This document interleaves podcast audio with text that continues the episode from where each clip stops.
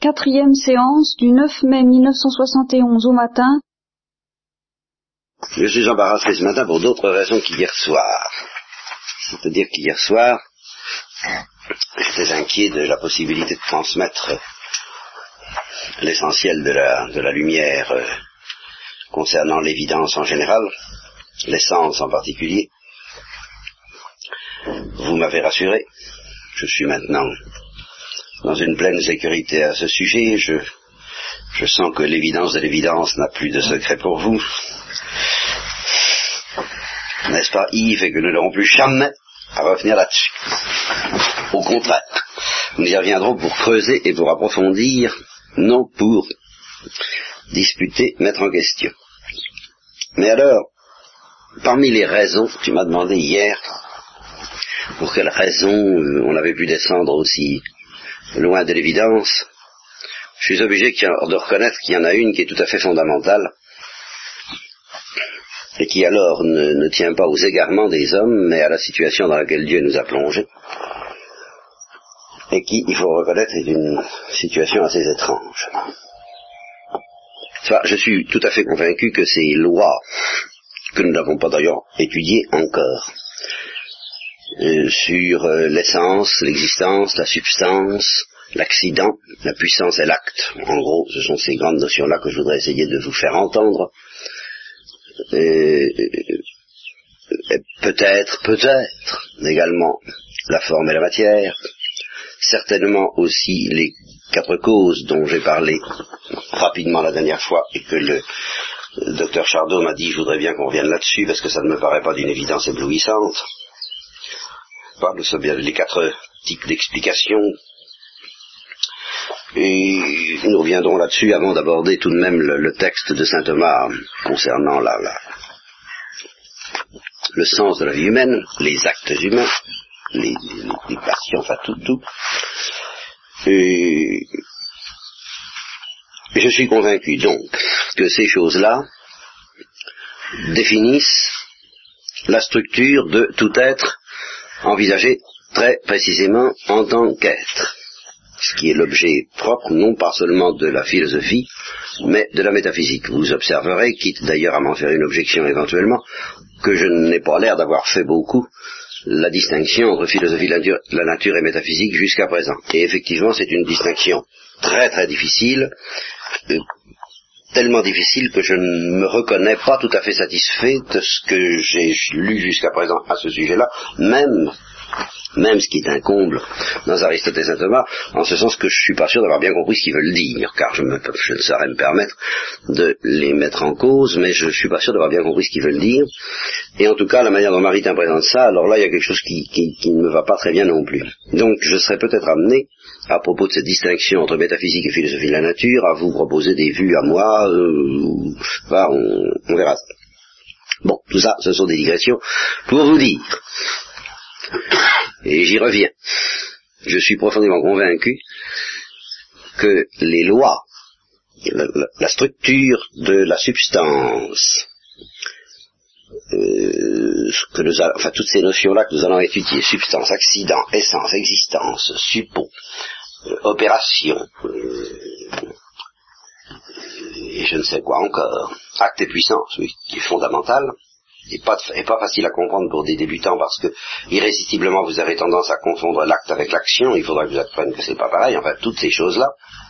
Je suis, dis-je, profondément convaincu que ce ne sont pas des lois de l'intelligence en train de penser, comme le voulait Kant, n'est-ce pas? Ce ne sont pas des besoins d'une intelligence à la fois subjective et universelle. C'était ça l'idée de Kant. Pas? Que toute intelligence humaine comme telle, irrésistiblement, plaque sur une réalité qui ne s'y prête pas forcément, toutes ces notions dont nous venons de parler, substance, essence, existence, causalité, euh, euh etc. Euh, vous voyez ce que je veux dire, ceux qui n'ont pas fait de philosophie, ça vous paraît à peu près clair? Bon. Alors moi je dis, ce sont des lois de l'être. De l'être en tant qu'il se présente avec évidence à l'intelligence. Je dis cela. Et en même temps, je suis obligé de reconnaître. Et là, j'en ai pris conscience hier soir, avant de m'endormir. Je ne me suis pas endormi très vite à cause de vous, par votre faute, messieurs. parce qu'il a fallu que je prenne de quoi me tendre assez tard. Alors, euh, j'ai donc euh, rêvé à toutes ces choses, et j'ai pris conscience d'une chose que j'avais pas saisie aussi bien jusqu'à présent. Je dois reconnaître que ce que nous appelons alors la nature sensible, le monde des, choses qui nous entourent, et aussi des hommes qui nous entourent, mais d'abord des choses, l'univers.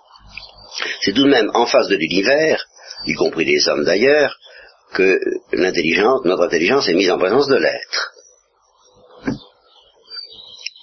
Euh, ici, je m'arrête un petit instant, je m'excuse, je vais faire une petite digression parce que j'ai oublié une idée en cours de route que j'avais d'ailleurs amorcée.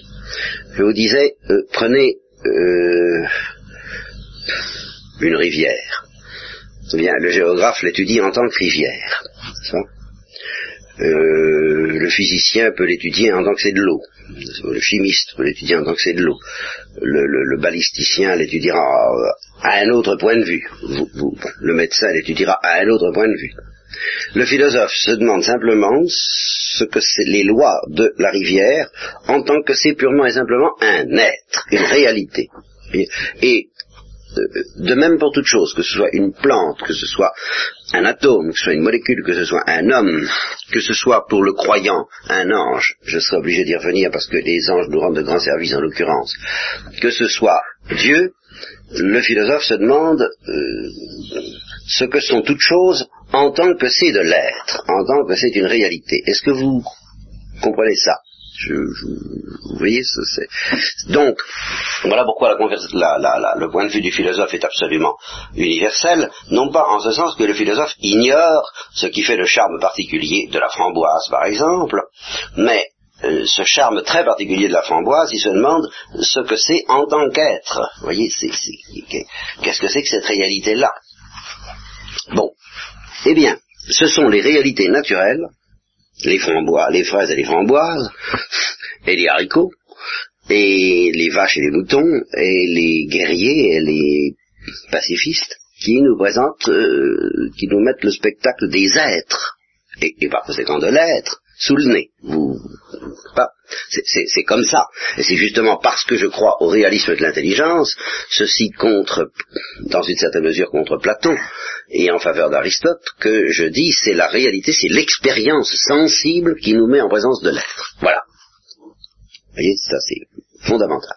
C'est l'expérience sensible au départ qui nous met en présence de l'être. Tandis que pour Platon, l'expérience sensible n'est qu'une occasion pour l'intelligence de fonctionner dans une espèce de ciel intelligible pur, indépendant du monde sensible et du monde des apparences, et que l'intelligence a intérêt, pour Platon, ça c'est l'erreur platonicienne, à se dégager le plus rapidement possible du monde sensible pour contempler directement, en prise directe, les réalités intelligibles et les réalités profondes, c'est-à-dire l'être dans toute sa profondeur. Nous, nous maintenons avec Aristote et c'est ce qui permet un, espoir d'une sagesse, c'est-à-dire d'établir un, lien entre le monde de la chirurgie, par exemple, que vous connaissez de la médecine, et puis le monde de la vie spirituelle. C'est que maintenant que c'est à partir de l'expérience sensible que nous contemplons l'être. Je m'empresse d'ajouter ce que j'ai déjà dit, vous savez, vous allez commencer à découvrir petit à petit que je me répète, mais c'est des répétitions utiles parce qu'elles comportent un peu thème et variation, et puis ça permet d'enfoncer le clou. Euh, qu'il existe quand même une invitation adressée aux chrétiens de quitter dans une certaine mesure et dans un certain sens le monde sensible pour se plonger dans le monde intelligible, mais il s'agit d'une invitation surnaturelle qui nous invite à nous plonger dans les réalités surnaturelles par des moyens surnaturels. Ce n'est pas la démarche naturelle de l'intelligence. La démarche naturelle de l'intelligence consiste à s'appuyer sur le sensible pour y découvrir les lois de l'être. Bon, D'accord? C'est le moment, vous poserez des questions ce soir, surtout quand certaines ampleur, mais enfin si vous ne saisissez pas très bien, hein, bon. Alors, l'os, c'est le suivant. C'est que le monde sensible, qui nous dévoile l'être, et face auquel l'intelligence comprend immédiatement, grâce au mystère de l'évidence, quelles sont les lois de l'être, en particulier que tout être a une essence. Je vais y revenir, parce que ça, je vous en ai pas suffisamment parlé. Bon. Mais je vous préviens dès maintenant, le monde sensible, en même temps qu'il présente l'être à l'intelligence avec toutes ses lois, lance un défi euh, presque désespérant à l'intelligence humaine. C'est-à-dire que les réalités du monde sensible semblent se moquer des lois de l'être. Voilà. Je vais vous expliquer ça. D'abord, il faut que je vous explique, euh, et ça c'est permanent. Et c'est parce que c'est permanent que là nous trouvons une des causes les plus profondes, Yves, au péril permanent aussi de l'intelligence humaine d'oublier les lois de l'être. Lorsqu'on est en face d'un monde qui semble lancer un défi permanent aux lois de l'être, bah, il suffit d'une seconde d'inattention, comme dit l'inventaire de Prévert, pour que on soit précipité dans les ténèbres d'un oubli de plus en plus profond des lois de l'être. Il faut se cramponner au bon bout de sa raison pour ne pas les perdre en face d'un monde qui semble vraiment lancer un défi aux lois de l'être. Je vous signale tout de suite, avant de m'expliquer davantage, que ce défi aux lois de l'être a été peut-être euh, souligné comme jamais par un certain nombre de philosophes paradoxaux qui ont une importance capitale parce que Platon et, Aristote se sont fait les dents sur eux, c'est moi qui fais du bruit, euh, et qui s'appellent les éléates. Vous avez jamais entendu parler des éléates Enfin, vous avez peut-être entendu parler, si, vous ne connaissez pas ça, Michel, du paradoxe d'Achille et de la tortue. Eh ben voilà. Euh, au fond, le paradoxe d'Achille et de la tortue, c'est une manière de manifester, d'une manière ironique, cynique, à quel point le monde sensible et en particulier le monde du devenir, car c'est ça le grand scandale. À quel point le monde du devenir, tel qu'il est présent sous nos yeux dans le monde sensible, a l'air de faire la nique en intelligence lorsqu'elle essaie de comprendre les lois de l'être. Et que là, elle la met vraiment en péril de panique, euh, peut-être de désespoir, euh, pour celui qui creuse les choses à fond, je ne dis pas de folie, mais de déroute complète et d'abdication tellement c'est vraiment paradoxal. Alors, avec la tentation de se dire, ben, peut-être que les lois de l'être, ce ne sont peut-être pas les lois de l'être. Peut-être que les lois de l'être, c'est ce que nous présente la nature. C'était la tendance d'Héraclite de dire, bah, au fond, euh, vos lois de l'être, c'est un besoin. Vous voyez comment ça renforce la tentation kantienne de se dire, au fond, la, recherche des lois de l'être, c'est un besoin de l'intelligence humaine, mais la réalité qui se présente sous ses yeux, elle n'a rien à faire avec ces lois de l'être. Bon, alors il faut d'abord que je vous les précise un petit peu, ces lois de l'être. Qu'est-ce que c'est qu'une essence? Je vous l'ai tout de même pas dit beaucoup hier. Je voudrais vous le faire mieux voir. Je voudrais vous faire voir que quand vous avez un objet de pensée sous les yeux, quel qu'il soit, cet objet a une structure euh, dans la ligne même de l'intelligibilité. Je vais m'expliquer. Si vous observez un individu quelconque, vous l'étudiez en en philosophe finalement, mais en étudiant, en utilisant tout ce que les sciences ont pu vous apprendre, eh bien la première chose que vous pourrez dire cet individu, ben après tout c'est un corps. Ce soit Yves Cabillac par exemple, si nous le faisons passer par la fenêtre, il subira, comme tout un chacun, la loi de la chute des corps. Alors on pourrait dire, ben c'est un corps. Ce n'est pas faux. Quand je suis en présence d'Yves Cabillac, je suis en présence d'un corps. Mais on pourra dire aussi, quand je suis en présence d'Yves Cabillac, tu m'en voudras pas de te prendre comme cobaye, tu es un des plus jeunes, en attendant que Jean-François soit là, il a l'air d'être sérieusement en retard, mais enfin, son magnétophone est là pour lui. Euh, ce corps est vivant. Donc je ne suis pas seulement en présence d'un corps, avec les lois, les lois de la chute des corps, entre autres, mais je suis, et puis les lois de résistance, si on se heurte à Yves Cabillac dans la rue, ben, on le sent passer. Lui aussi d'ailleurs. bon.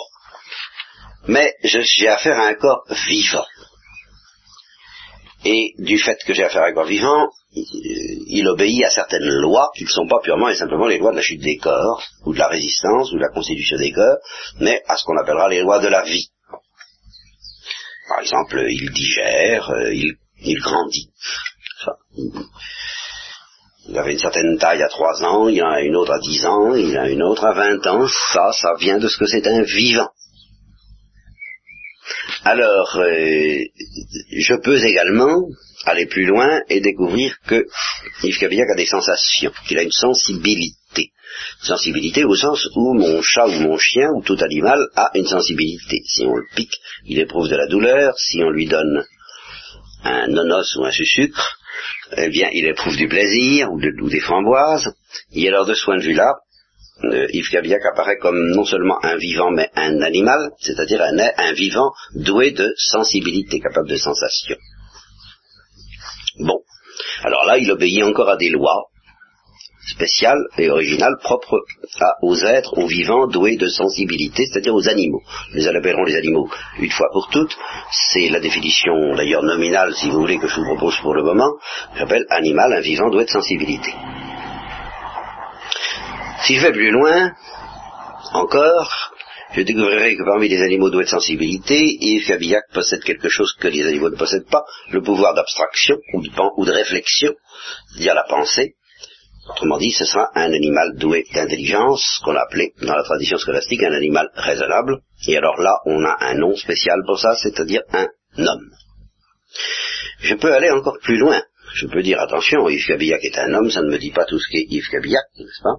Mais euh, il possède certaines qualités qui lui sont propres et que ne possèdent pas tous les hommes. Il est de race blanche, par exemple. Pas?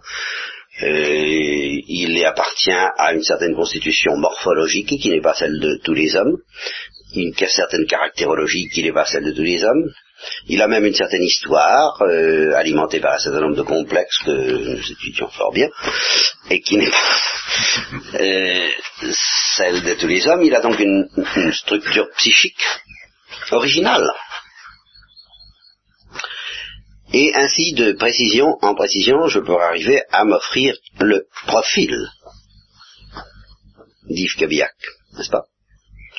J'ai commencé par ce qu'il y avait de plus vague, de plus général, un corps. Je me suis élevé, je suis élevé ensuite de précision en précision, puis on peut aller jusqu'à jusqu'à l'infini, bien sûr, la couleur des yeux, les, les, le groupe sanguin, enfin, bon. Eh bien,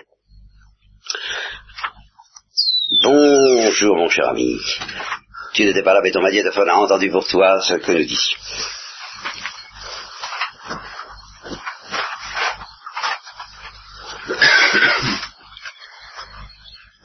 Voilà ce dont je vais vous demander d'essayer de découvrir. Je vais, vous demander de découvrir une évidence à propos de ça.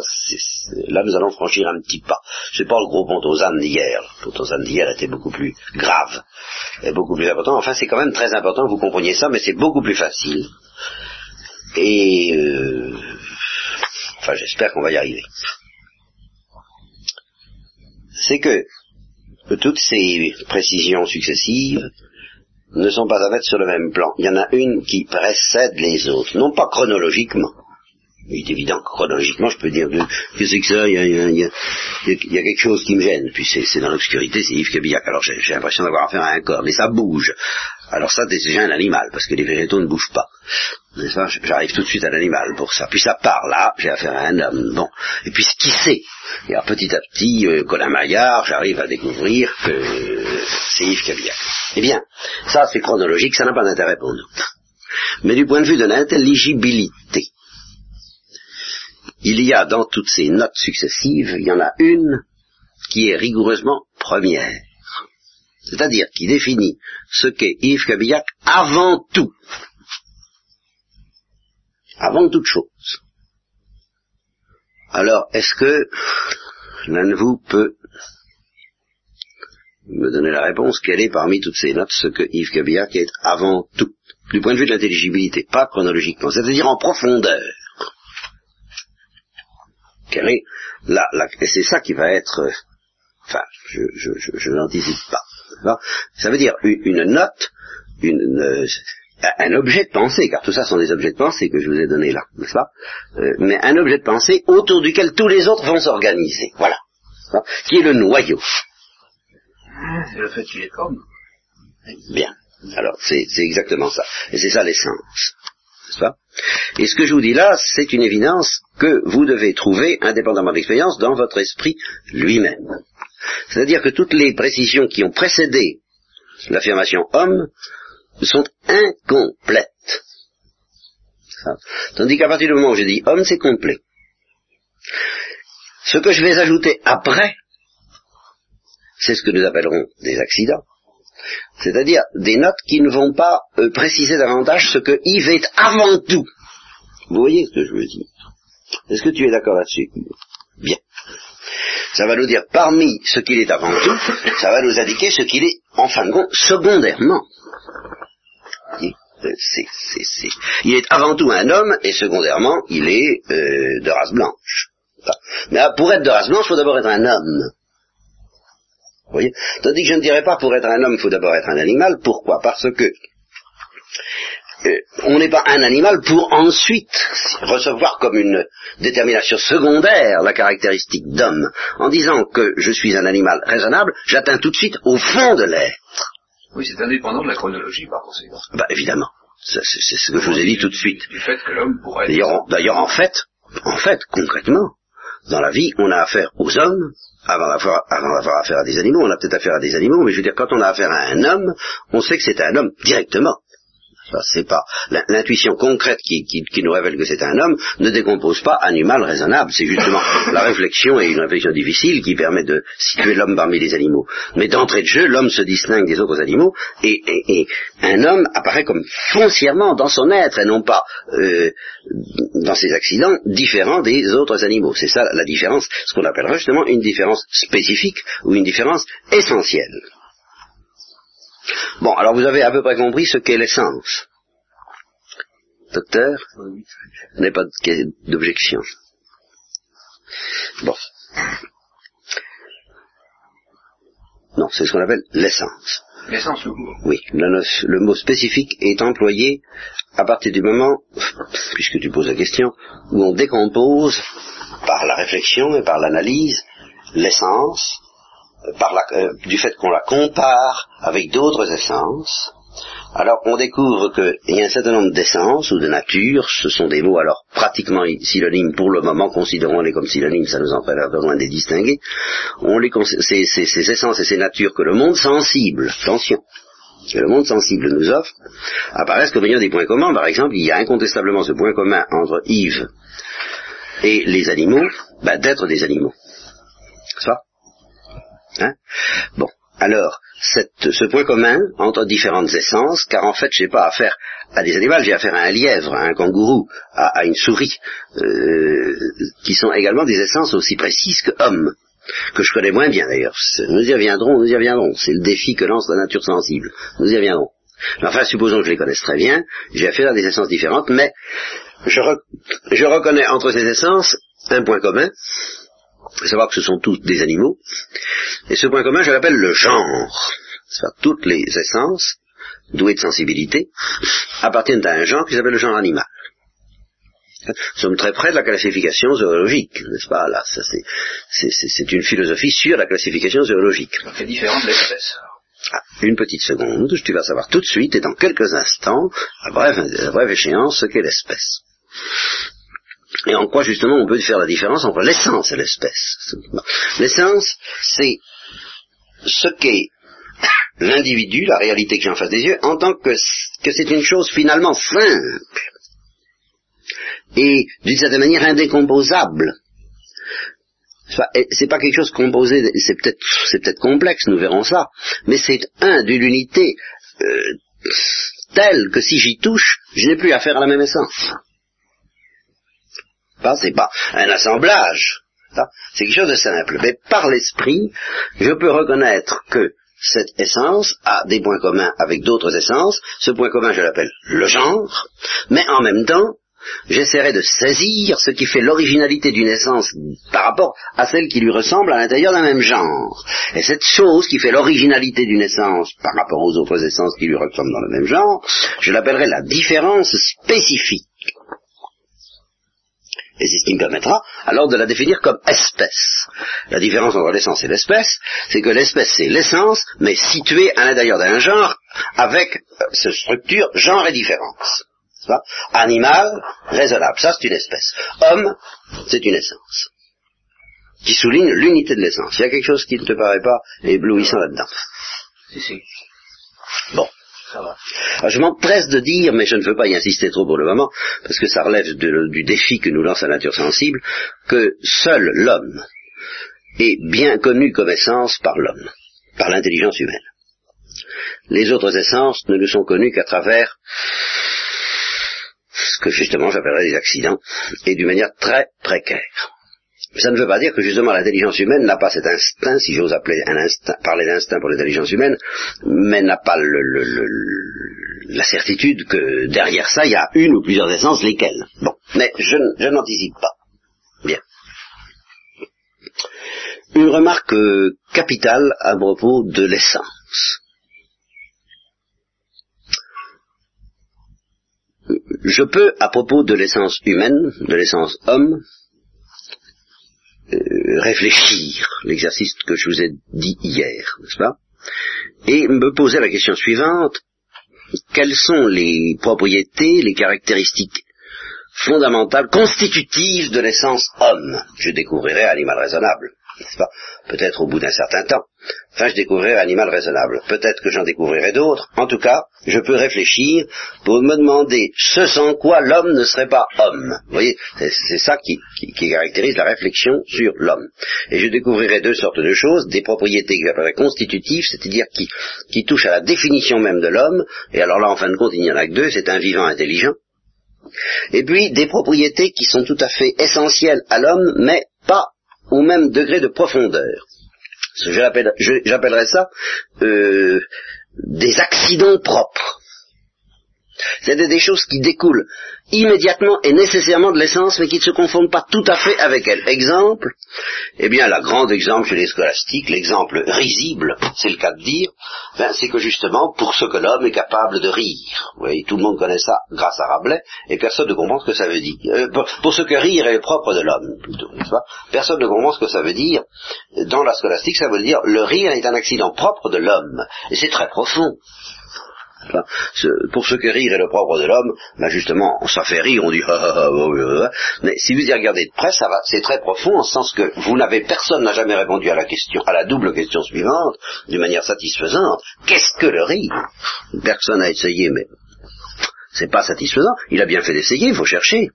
Mais alors là, s'il y a voilà, s'il y a un bel exemple de venatio du code quid est, de recherche de l'essence, l'essence d'un accident là d'ailleurs, mais d'une recherche qui, lan- qui lance un défi à l'intelligence humaine et un défi qui n'a pas encore été parfaitement relevé, euh, bien que ça concerne l'homme. Mais qu'est-ce que c'est que rire? Qu'est- Qu'est-ce que ça veut dire rire? Non seulement qu'est-ce qui occasionne le rire, ça on peut encore arriver à espérer trouver une réponse, c'est ce que Bergson a fait.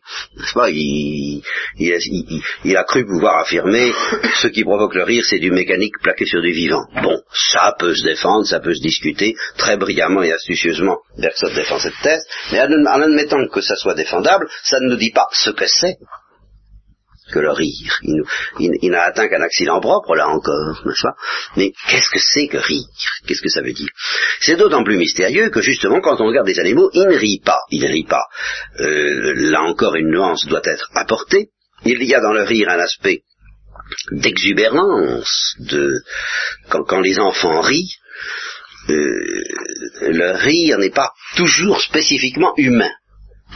Je me laisse entraîner, mais ça, euh, dans les zones de la psychologie, mais euh, ce soir, je me ferai contrer si vous voulez. Le rire des enfants n'est pas toujours spécifiquement humain, en ce sens que euh, si vous voyez des chiens en train de jouer et de gambader et de battre de la queue parce qu'ils s'y viennent de retrouver leur maître ou parce qu'ils jouent ensemble, tout simplement, ben, on peut quelquefois trouver quelque chose de commun entre cette exubérance joyeuse et puis l'exubérance joyeuse des enfants qui se traduira par des rires. Mais il semble que justement le rire comme phénomène humain euh, c'est la première chose que je crois qu'on peut affirmer, je ne vais pas aller plus loin ce matin, c'est pas notre objet, euh, suppose un spectacle. Ce qui n'est pas justement le propre de- de la joie purement et simplement. C'est en face de quelque chose de risible qu'on rit d'un rire proprement humain. Sinon, ce n'est pas un rire proprement humain. Ça suppose une connaissance.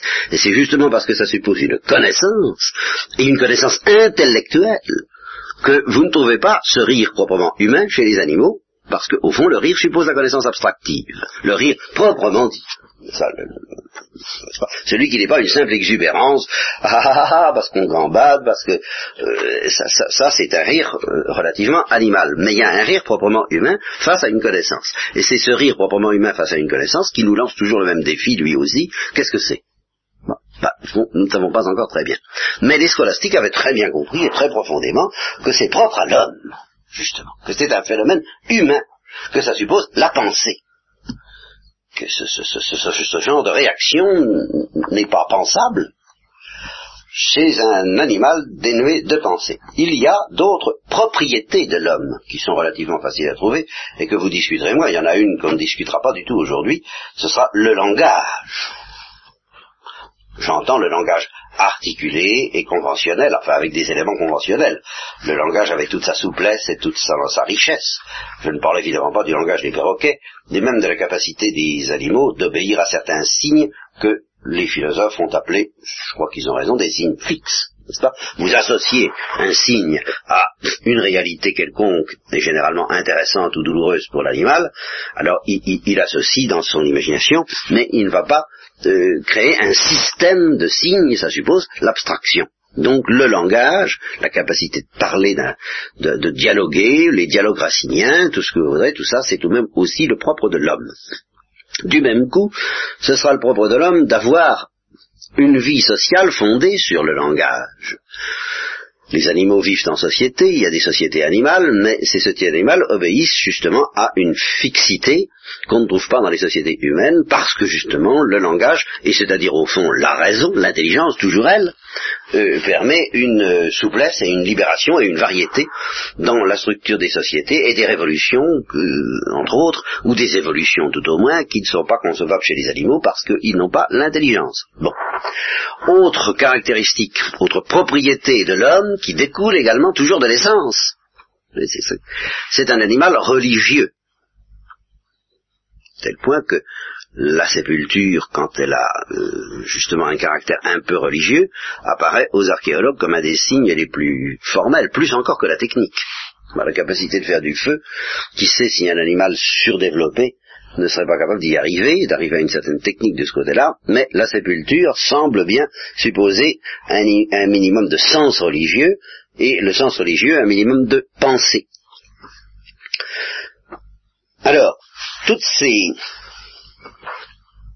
propriétés qu'on peut grouper autour de l'essence comme étant liées nécessairement à l'essence mais comme ne la définissant pas. Pourquoi est-ce qu'elle ne la définissent pas? Parce que si vous prenez tous ces caractères, rire, langage, capable de vie sociale intelligente, capable de vie religieuse, ne sont pas ce qu'il y a de plus profond, ça s'enracine de quelque chose de plus profond qui explique le reste, l'intelligence. Bien. Eh bien, une remarque que je fais en passant, elle, va, nous permettre de découvrir quelque chose d'autre au point de vue philosophique. on va faire un, très gros pas.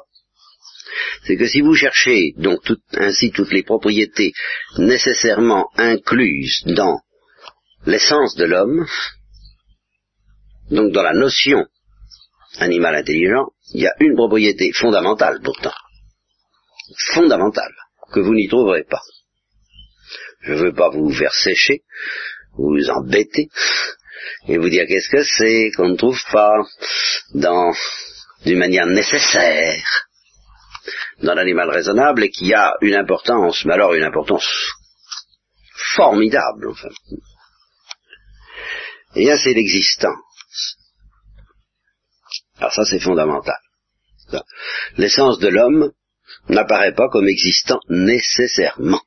Si, on se donne un homme, si on se donne un homme, il aura la capacité de rire et tout ça, mais rien dans l'essence de l'homme ne nous assure qu'il n'existera jamais des hommes.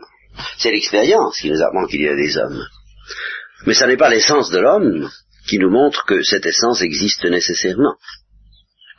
Donc, l'existence apparaît pour toutes les essences que nous avons sous les yeux comme quelque chose de très profond, c'est pas purement et simplement un accident, au sens où je viens de dire que c'est une propriété, c'est pas une propriété, c'est quelque chose de bien plus intime qu'une propriété, mais c'est quelque chose qui n'apparaît pas comme découlant de l'essence. ni appartenant à l'essence, ni définissant l'essence. Docteur, d'accord. Oui, ce n'est pas très clair pour moi ça, je vois pas bien le problème, Hein, je voudrais tout de même qu'on...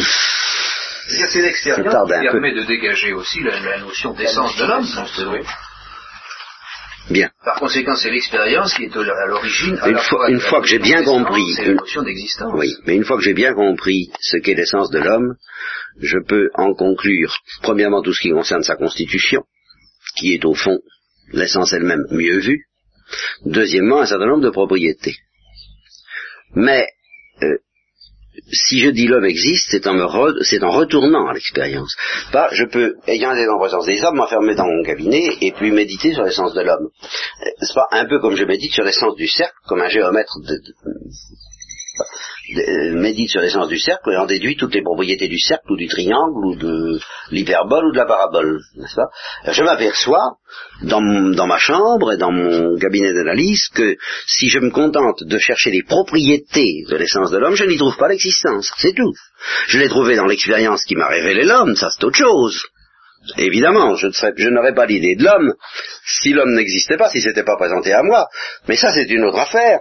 C'est une autre question. Il s'agit, vous ne me dites pas l'existence appartient à l'essence de l'homme, mais vous me dites le fait que je connais l'homme suppose que l'homme existe. C'est autre chose, ça. Le fait que je connais l'homme, mais non pas l'essence de l'homme. Là, c'est un fait auquel vous faites appel. C'est un fait que je connais l'homme. D'où ça vient? Bah, Évidemment, parce qu'il y a des hommes qui existent et qui se sont mis en ma présence. Mais euh, si je me contente d'analyser l'essence de l'homme, je n'y trouverai pas l'existence. Voilà. J'y trouverai l'existence possible. En puissance. Euh, n'allons pas trop vite. Possible. Mais pas forcément l'existence de fait. C'est qu'en somme, l'opération réciproque pourrait ne pas être possible. C'est-à-dire que sortant de votre bureau, où vous avez euh, conçu ce qu'était l'essence de l'homme, repartant dehors et rencontrant des hommes, vous pourriez dire je ne retrouve pas l'essence ah non. en question. C'est ça que je vois pas. Non, non, ça c'est pas ça. Si avec mon tout détruit, euh, la remarque, la remarque que je fais sur l'existence de l'homme qui n'est pas nécessaire est une remarque vraiment métaphysique. Ça c'est fondamental au plan physique, je commence par poser qu'il y a des hommes. Et je me demande ce que c'est que les hommes. Bon. Alors, je m'installe du fait que je suis au plan physique, au niveau de l'existence absolue, du fait. L'existence est là, l'existence de l'univers est là. Alors, l'hypothèse de la bombe atomique n'est pas mauvaise, de la part d'Yves, supposons une bombe atomique qui fasse disparaître les hommes, et moi aussi, est-ce que je pourrais dire, de toute façon, l'homme doit exister dans l'univers, étant donné la splendeur de cette essence Voilà. C'est là où métaphysiquement je dis, ben non, c'est pas obligatoire. Vous pouvez nous donner un exemple Ah oui. C'est tout. Ah bon, Ça va pas plus loin. Mais c'est très important. Parce que nous verrons que pour Dieu, c'est pas pareil. Nous verrons que c'est toute l'affaire est là. euh, Vous y avez vu ça. Bon. La propriété d'exister euh, n'est pas incluse. N'est pas incluse nécessairement dans l'essence de, l'homme. Voilà. Mais vous pouvez nous donner d'autres exemples Toutes les réalités autres que Dieu. C'est pas compliqué. Toute autre essence autre que Dieu n'inclut pas l'existence dans sa définition ni dans ses propriétés. Oui, ça me semble particulièrement évident, par exemple, pour les anges, on peut très bien imaginer. Ne pas exister. Si Dieu ne les avait pas, créés. Ah, si, on, on sait. l'évidence euh, sensible facilement. Ah ben, ça, une évidence sensible à propos des anges, docteur. Ah oui. Mais, mais nous avons l'évidence intelligible. Ah oui. Bon, ah ben alors nous sommes d'accord, c'est bien ça. Un ange, il n'y a, que Dieu dont on puisse se dire, si Dieu existe, ça, ça fait partie des grandes subtilités de la philosophie, parce qu'il existe un certain argument ontologique qui prétend démontrer l'existence de Dieu à partir de ça qui dit puisque l'existence appartient nécessairement à l'essence de Dieu, donc Dieu existe, c'est un sophisme. Il faudra que je vous l'apprenne. Mais si Dieu existe, l'existence appartient nécessairement à l'essence divine comme presque sa définition. C'est l'essence même de l'existence. Mais ça, c'est vraiment le propre de Dieu. Au contraire, ce sera la définition de toute créature de ne pas inclure l'existence dans une existence, mais de la recevoir comme un don, qui n'est pas une propriété ni un accident, mais qui est un accident au sens logique du mot, pas au sens physique. Je ne sais pas si vous voyez la différence sur laquelle je reviendrai. Au sens logique, c'était la proposition. L'homme existe, c'est accidentel. Elle ne découle pas, je ne peux pas la démontrer à partir de l'essence de l'homme. Vous suivez, docteur? C'est pas trop... Bon, eh ben, c'est très bien parce que nous sommes arrivés ainsi à distinguer l'essence et l'existence. Découvrons ainsi que pour tout être euh, créé, donc pour tous les êtres que nous avons sous les yeux, nous découvrons forcément euh, un complexe essence-existence. D'abord parce qu'il se présente à nous comme existant, c'est clair, ça c'est sûr. Et alors cette existence qui est massive, qui nous est jetée à la figure, peut apparaître à première vue comme quelque chose d'inévitable. Et les anciens croyaient par exemple que l'univers existe nécessairement, ou presque. C'était quelque chose, une donnée pratiquement nécessaire, que, l'univers ne pouvait pas ne pas exister. Vous savez que Heidegger euh, résume tout problème de la philosophie de la manière suivante. Pourquoi y a-t-il quelque chose plutôt que rien? Et la réponse profonde, qui en effet est très proche, très proche de, euh, de ce qu'on appelle l'argument ontologique. Je ne veux pas vous abrutir avec ces, je ne veux pas me lancer, c'est difficile, vous savez, de vous faire, ah là, là, là, là. Je, je, vais faire ma grande coquette, moi je, je, je souffre avec vous. La réponse profonde, c'est euh, il y a certainement quelque chose qui existe nécessairement. Et la réponse ultime, c'est donc Dieu seul. Euh, pourquoi y a-t-il quelque chose plutôt que rien? Parce que, d'une part, Dieu existe nécessairement, et d'autre part, Dieu a décidé librement, et alors là, il n'y a pas de réponse, tant que nous ne voyons pas Dieu, que l'univers existerait. Mais alors ça, c'est l'univers n'apporte pas la réponse à cette question pourquoi l'univers existe-t-il? Ça, c'est donc, en tout cas, sans, sans, sans, sans se lancer trop là-dedans, parce qu'on n'en sortirait pas, euh, toute chose apparaît comme composée. Ceci est fondamental et ça me permet déjà de vous faire un début de théologie de Dieu. Toute chose apparaît comme composée d'essence et d'existence. C'est-à-dire que l'existence advient à cette chose, comme un don pour ceux qui sont religieux et croyants, ils appelleront ça un don. Pour ceux qui ne sont ni religieux ni croyants, mais qui ont une philosophie correcte, ils appelleront ça un accident logique. Vous voyez? C'est l'essence en question a reçu l'existence. Euh, Mais ça n'est ni un hasard ni alors, euh, laissons cette question de côté pour le moment. Ça n'est pas une nécessité en vertu de l'essence. Alors, est-ce qu'il y a une cause à ça et laquelle nous laissons ça de côté Mais ça ne peut être une cause extérieure à l'essence. Ça, c'est sûr. Voilà, c'est simplement ce qu'on, que ce soit le hasard ou la nécessité, c'est une cause extérieure à l'essence. Alors, pour faciliter le langage, l'existence dont je viens de vous parler je vous demande d'accepter et de le faire vous-même, que dans le sens où je viens de l'employer, nous l'appelions une fois pour toutes laisser. Vous verrez l'intérêt de ce vocabulaire, il nous, en, il nous épargnera bien des enquillinements. Alors, laisser, c'est l'infinitif du verbe être. Ça désigne l'acte d'exister. le, fait d'exister. Donc je dirais, toute chose reçoit d'être, c'est-à-dire reçoit laisser. Le reçoit au sens logique du mot. Je n'anticipe pas pour savoir si c'est un don de Dieu pour le moment, s'il y a une cause, justement, extérieure. Et quelle cause extérieure? Je dis simplement, euh, il advient aux essences que nous avons sous les yeux qu'elles ont laissé. sans quoi je ne les aurais pas sous les yeux, ça c'est sûr. je suis obligé de reconnaître que leur, nature, leur essence, n'appelle pas nécessairement laisser. D'accord? Bon. Alors nous venons de faire un pas tout de même important dans l'analyse des notions. Ceci dit, c'est là où je, suis un peu embarrassé. Je ne vais probablement pas suivre l'ordre de Marina. Je, voudrais, il y a une chose qui nous manque dans notre organisation, parfaite par ailleurs. C'est un tableau noir. J'en ai un. Il faudrait, faudrait l'amener. Je fais rien, seulement est-ce qu'on peut le mettre ici Faut le poser. Pour la prochaine fois. Ça se pose. Les grandes feuilles, non, moi je vous l'apporterai, ça se. Ou alors des grandes feuilles de papier blanc avec des fautes, mais alors il en faudra plusieurs pour qu'on puisse. Ouais. Ça peut être une solution, avec du scotch, puis. Alors comme nous n'avons pas ça, pour le moment. Vous en voulez un Vous en trouvez un Pas ce matin. Oh, un, un, un, grand papier blanc avec du feutre. Il qu'on mettra là avec un feutre. Alors, petite pause, messieurs. Maritain fait une différence entre l'essence au sens étroit et l'essence au sens large. Mais c'est une différence qui n'a pas grande importance. L'essence au sens étroit, c'est ce que vous avez d'abord dans l'esprit quand vous pensez n'importe quoi. Bien au sens large, pardon. Et l'essence au sens étroit, c'est ce que vous devriez avoir d'abord dans l'esprit si vous pensez correctement n'importe quoi. C'est-à-dire, quand vous allez vraiment au fond des choses, ce que vous avez d'abord dans l'esprit, c'est l'essence au sens étroit. Quand vous n'allez pas au fond des choses, vous pouvez avoir dans l'esprit autre chose. Par exemple, Yves, ben, est-ce que j'ai tout de suite, euh, explicitement, euh, inactu exercito, c'est la même chose que explicitement. Inactu signato, pardon, inactu signato, c'est la même chose que explicitement. Inactu exercito, c'est la même chose que implicitement. Est-ce que j'ai tout de suite l'idée d'homme avec tout ce que j'ai dit? Ben non.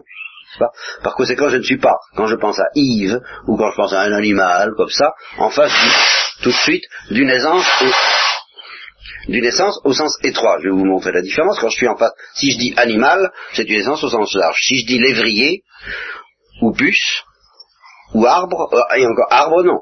Voyez Mais il faut que je sois devant une espèce. Alors quand je suis devant une espèce, je suis devant une essence au sens étroit. Comme je vous le disais, la seule essence au sens étroit que nous connaissons bien, enfin pas trop mal, c'est l'homme. vous voyez, et alors c'est celle-là que c'est cette essence au sens étroit que Doja appelle essence spécifique. D'accord, euh, Jacques et les autres, vous avez à peu près compris cette. Euh, alors ça nous donne déjà une structure de l'être en tant qu'être. Euh, l'être en tant qu'être, je l'appellerai ens. Vous voyez ce mot? C'est très important que vous appreniez à utiliser les mots latins pour cette affaire-là.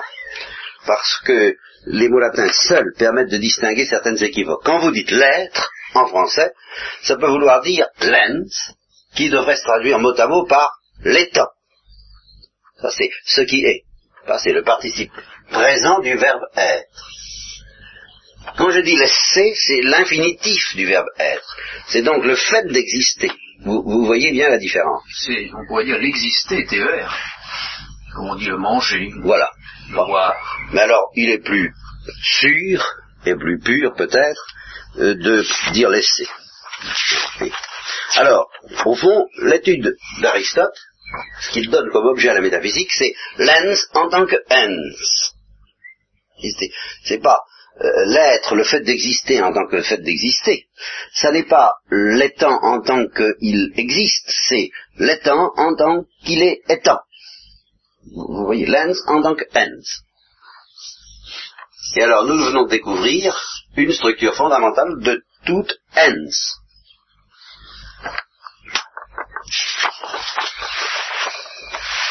Il y a dans toute ens ce qui, ce qui est en insistant sur ce, ce qui existe, ce qui est. Ce qui est, c'est une certaine essence, soit au sens large, soit au sens strict. Et puis, il y a l'essai, que j'ai appelé tout à l'heure l'existence. Ce qui est, et puis ce qui fait que ce qui est est voyez Et ça, ce n'est plus l'étude de l'ens en tant que ens. Si je me demande ce qui fait que ce qui est existe, je n'étudie plus l'ens seul, mais j'étudie très précisément l'essai de l'ens. Tandis que si j'étudie son essence, je n'étudie pas l'essai, mais j'étudie l'essence de l'ens.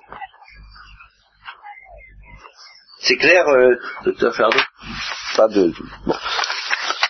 Alors je vais encore aller un petit peu plus loin avant que nous affrontions le, défi, ce fameux défi que nous lance la nature sensible, parce que je peux encore dire des choses, et je crois que je dois dire encore des choses avant d'affronter la nature sensible. Voilà. Il faut raffiner un petit peu sur cette notion ce qui est. Je vais donc ouais, la distinguer. Dans ce qui est, c'est-à-dire dans l'essence, je vais distinguer deux aspects. Ce ne sont que deux aspects de l'essence. Mais ce sont deux aspects profondément distincts. Il y a d'une part, comment est-ce que je vais vous, j'espère que je vais arriver à vous faire comprendre ça, enfin, ce qui fait que cette essence est distincte des autres essences. Bon. Alors, euh, vous voyez ce que je veux dire. Ce qui fait qu'un homme n'est pas un lièvre, ni un animal, n'est-ce pas? Ce qui fait que cette essence est distincte des autres essences, c'est ce qu'elle est. C'est ce que elle est. C'est le ce que. Alors, c'est ce que j'appellerais, dans l'essence, l'aspect ce que. Au fond, l'aspect ce que, c'est la qualification toute première d'un être. Avant d'être blanc, avant d'être un individu, et même avant d'être un animal, euh, cet être est un homme, ou un lièvre, ou telle fleur. Vous comprenez? Bon. Alors, j'appellerais ça, donc, c'est ce que les latins appelaient le, le quod quid ce que est ce qui est. N'est-ce pas? C'est la qualification tout à fait première de ce qui est. Par exemple, qu'est-ce que c'est que ce type-là? Oh ben il est enrhumé. Non. Ça c'est une qualification d'être enrhumé. Mais c'est pas la toute première pour être enrhumé, pour être susceptible de rhume. C'est un animal, c'est pas assez précis. Je vous demande ce qu'il est, d'abord, mais d'une manière tout à fait précise. il est très intelligent, oui. Voilà, etc. Vous voyez, ce que est tout à fait d'abord ce qui est, c'est ça l'essence au sens. C'est le ce que. Retenez bien cette notion, c'est une qualification. Euh, cette qualification va nous expliquer la manière dont existe ce qui existe. Ça, ça, colore son existence. Un homme n'existe pas de la même manière qu'un animal. Ça, qualifie l'existence elle-même, l'essai lui-même. Mais dans toute essence, il y a un autre aspect, qui lui est, encore plus mystérieux, et qui cependant est indissociable, à savoir que c'est le, le fait même qu'elle existe. C'est l'essence qui exerce cette propriété qu'elle reçoit, alors là, d'exister. Alors c'est vraiment, au sens strict, le ce qui. L'essence est à la fois ce que est ce qui est, et l'essence est par ailleurs ce qui existe. Alors, ça en latin, ça s'appelle le, quid. Et ça, ça, le ce qui en latin s'appelle le quad. Autrement dit, ça souligne le ce qui, cette propriété de l'essence de posséder ou de recevoir l'essai. Ah, c'est un autre aspect de l'essence. Là, on, désigne l'essence dans son rapport à l'essai. Et eh bien, dans son rapport à l'essai, on dit elle ne s'identifie pas à l'essai, tout au moins dans les choses que nous connaissons, mais elle le possède ou elle le reçoit. Alors, nous l'appellerons sous cet angle-là encore un suppôt d'essai. Un suppôt. Retenez bien le mot, il, est capital parce que c'est un de ceux qui vont nous permettre de qualifier la personne quand il s'agira des personnes spirituelles et d'une manière plus générale, et c'est là-dessus que j'ai commencé à échouer hier soir et à me découvrir que la nature sensible se foutait de notre figure, de notre fiole, la substance. La substance, c'est l'essence en tant qu'elle possède l'essai. Vous voyez la différence Tandis que l'essence, c'est plutôt la qualification première de la substance. Vous m'avez posé la question. Est-ce que vous, vous entrevoyez à peu près comment ça se... Un peu... Euh, oui, évidemment, c'est pas... faut s'y faire, hein Faut s'y faire. Faut s'y faire. Faut digérer. Bon, alors ce que je vous dis là, euh, c'est merveilleux à étudier dans le cas des anges. C'est merveilleux à étudier dans le cas des anges parce que les anges nous offrent ça à l'état chimiquement pur, tout au moins ce que nous en savons. Qu'est-ce que nous savons des anges Eh bien, que ce sont des substances qui n'existent pas nécessairement, donc elles reçoivent l'essai. Elles ont une qualification différente pour chaque ange. Le ce que est différent. C'est pas simplement comme nous des individus de même nature ou de même essence. Nous, avons tous la même nature, la nature humaine. Tandis que chaque ange, là je, fais appel à la foi, là, à la tradition judéo-chrétienne. Mais pour les croyants, il y a une facilité métaphysique qui leur est offerte s'ils acceptent de réfléchir sur les anges, qui n'est pas offerte aux incroyants. Et vous allez voir à quel point cette facilité va nous aider à, mieux comprendre le défi, le scandale et la souffrance et la déroute qu'éprouve toute intelligence humaine, même celle des incroyants, en face de la nature sensible, parce que nous allons voir justement que la nature sensible va nous jouer des tours que ne nous jouent pas du tout les anges par rapport à ces notions métaphysiques. C'est pour ça que j'y insiste. Voyez euh, prenez trois anges, euh, Michel, Raphaël euh, et Gabriel. Hein. bon, je lui dis Gabriel. Bon, eh bien, ils ont chacun un ce que différent. Ce qui est très différent de... entre Pierre, Paul et Jacques, il y a beaucoup moins de différence qu'entre Gabriel et Raphaël dans la tradition chrétienne. Gabriel et Raphaël, c'est quelque chose d'aussi différent et de bien plus différent que, par exemple, Tortue ou Myosotis. C'est de cet ordre-là. Ce, sont deux natures spirituelles, euh, ce sont deux mondes, ce sont deux essences. Tandis que Jacques et Jean sont des individus d'une même espèce. Ils ont la même nature, ils communient dans la même nature. Quand je dis Michel et Gabriel, je désigne deux essences euh, qui peuvent être très éloignées l'une de l'autre, euh, et bien plus éloignées que la nature d'une fleur, telle qu'un biosotis, et la nature du lièvre ou la nature de l'homme. Bon. D'autre part, cette essence, qui est multiple, puisqu'il y a des milliards d'anges, toujours dans la tradition judéo-chrétienne, euh, cette essence ben, n'exige pas l'essai. Ils pourraient ne pas exister. Ils ont été créés. Donc il y a chez chaque, ange un aspect suppôt de l'essai. Il y a un ce qui. Donc vous voyez qu'à propos des anges, euh, on a, bien que nous ne les connaissions pas intimement, euh, sauf par la révélation, euh, un exemple très pur de la structure de l'être en tant que de l'ens en tant que ens. Ce sont des ens. Alors, est-ce que c'est la seule chose qu'ils ont en commun, l'essai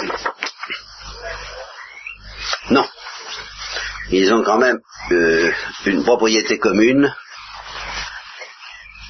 qui est aussi analogique, je ne vous ai pas encore parlé de l'analogie, mais qui est aussi diversifiée, disons, que l'essai. L'essai des anges est diversifié selon chaque, chaque nature, n'est-ce pas? Mais ils ont quelque chose d'autre en commun qui est diversifié aussi selon chaque nature, mais qui n'est pas seulement l'essai et qui est l'intelligence, ou la spiritualité, ou l'immatérialité. Ils sont tous intelligents, mais chacun à sa manière. Oui, Yves. vous avez dit au sujet des anges que euh, si on prenait Raphaël et Gabriel, ils étaient aussi différents l'un de l'autre en tant qu'essence que les autistes ou une tortue. Oui. Autrement dit, ils diffèrent fondamentalement au niveau de l'essence et non pas au niveau d'un des suppôts de l'essence. Oui. Alors je ne vois pas l'intérêt d'établir cette, cette distinction. quelle est leur essence commune? Alors ils n'en ont pas. Non. Mais alors automatiquement le schéma s'écroule. Ah. Pourquoi? Parce que parce qu'ils ne sont pas à mettre dans, le, dans cet alinéa ce que et ce qui. Ils, sont à, ils ont chacun ce qui est, c'est-à-dire l'essence même en tant que différente. Ils ont chacun l'essence même en tant que différente. Donc, autrement dit, que si, si, je, si, je, suis bien ta pensée, euh, tu, tu nies le caractère commun de l'essai même. Pour non, absolument pas. Alors, si tu ne nies pas le caractère commun de l'essai, du fait qu'ils ont en commun d'avoir l'essai... ils ont un essai différent, de toute manière. Ah, donc tu nies le caractère commun de l'essai. Oui. Voilà, c'est bien ça. Alors, c'est là où, en effet, il faut faire très attention. Ça me permet de donner une précision qui, qui est difficile, qui va justement embêter Jacques, parce que nous allons sortir de la scolarité facile, n'est-ce pas? C'est que euh, il n'y a pas que le genre à être quelque chose de commun. Euh, là, là, vous allez m'obliger à parler de l'analogie. Euh, ce que différents animaux ont en commun est rigoureusement commun et identique en chaque animal. C'est euh, ce qu'on appelle un genre. Bien. Tandis que l'essai de chaque ange est différent selon chaque ange, et pourtant, il y a tout de même quelque chose d'analogiquement semblable. Alors c'est là il faut cesser d'être rationaliste et cartésien. C'est là qu'il faut être en face du mystère. Chacun a sa manière d'exister, Chacun résout à sa manière le problème de l'existence ou de la vie. Par exemple, la vie d'une fleur n'est pas la vie d'un animal, mais analogiquement parlant, euh, le, meilleur exemple que je puisse te prendre, c'est la comparaison entre la vue et l'intelligence. Ah, il me faudrait une autre feuille alors. Est-ce que vous avez compris l'objection de Yves au moins? Que si vous l'avez pas compris, c'est peut-être pas la peine de s'engager là-dedans immédiatement parce que vous avez la tête cassée. ah ben ça, je. Est-ce que vous avez compris l'objection de Yves? En métaphysique, il faut accepter de nager pour. Euh, premièrement, est-ce que vous m'accordez la notion d'essence incomplète? C'est très important ça. C'est-à-dire que si je dis animal, je désigne d'une manière incomplète une essence? Vous m'accordez ça un lévrier, mais je, bon. Si je dis d'ailleurs euh, un félin, je désigne également une essence de manière plus précise, mais encore incomplète. Il faut que j'aille jusqu'à la différence spécifique pour atteindre une essence complète. À supposer que j'y arrive jamais à propos des animaux, ce qui est en une question. Mais enfin, vous, vous comprenez. En fait, dans le cas de l'homme, si je dis animal, si je dis vertébré, si je dis mammifère, je n'ai pas encore désigné complètement l'homme. Il faut que j'ai dit animal intelligent, ou vertébré, ou mammifère, si vous voulez, on pourrait définir l'homme comme un mammifère intelligent, on pourrait même aller plus loin, je ne sais pas s'il fait partie du cas spécial de mammifère, oui, les, les, les, les comment est-ce qu'on appelle ça? Hein? Euh, les primates, hein? Ah bon, bah c'est un primate intelligent. Euh, vous voyez, c'est, on pourrait. Euh, mais les primates font partie des simiasques, je sais pas quoi, enfin des. si.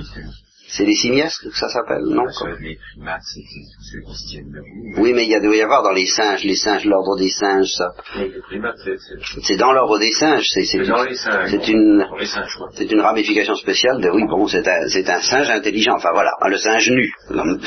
Encore une propriété. que, ben oui, c'est le propre de l'homme de ne pas avoir de fourrure. C'est, un des propres. les insectes aussi d'ailleurs, mais enfin c'est autre chose. Bon. Vous m'accordez cette notion-là, que je peux atteindre une essence d'une manière plus ou moins complète. Bon. Si j'atteins plusieurs essences d'une manière incomplète et de la même manière incomplète, ben, elles ne se distingueront pas. Par exemple, si j'atteins tous les félins en tant que félins, j'irai pas plus loin, elles auront en commun cette essence incomplète félin. Vous, vous voyez? Alors, ce que je voudrais vous faire comprendre, c'est qu'il existe d'autres manières d'avoir quelque chose en commun que d'avoir en commun une essence incomplète. C'est ça le fond de l'affaire. Je commence à voir. Et je vais vous donner un exemple alors très clair, je crois. c'est la vue et l'intelligence. J'écris ici l'équation suivante sur vision égale intelligence sur intuition ou connaissance. Vision intellectuelle, quoi, vous voyez? Entre l'œil et l'intelligence, il y a une différence d'essence. Si je les atteins d'une manière suffisamment précise, sans rester dans le vague, sans rester dans le genre, sans rester dans l'incomplet, je dirais, euh, la vue, c'est une essence, la connaissance intellectuelle, l'intelligence, la spiritualité, c'est une autre essence. Donc je dirais à la manière de Yves ici, rien de commun. Minute. Entre cette nature qui s'appelle l'œil et son opération qui s'appelle la vision, d'une part, entre cette nature différente qui s'appelle l'intelligence spirituelle et l'intuition intellectuelle, d'autre part, il y a un certain rapport, et ce rapport est le même, et c'est ce que j'appelle l'analogie. L'analogie n'est pas un genre. Attention. Eh bien, de même, il existe entre chaque essence et l'essai un certain rapport qui est le même analogiquement. Mais ce n'est pas une essence incomplète commune, ce n'est pas un genre. J'espère m'être expliqué pour Yves, j'ai l'impression qu'il a compris. Pour les autres, je m'excuse de les lancer dans ces subtilités dont je ne suis pas responsable. Alors, j'en viens à ça. Pour les anges, ça colle euh, euh, merveilleusement, n'est-ce pas? Le quad ici, je vais l'appeler tout de suite pour vous aider à... Je vais même le mettre en rouge parce que c'est tout de même un mot capital à retenir. Substance.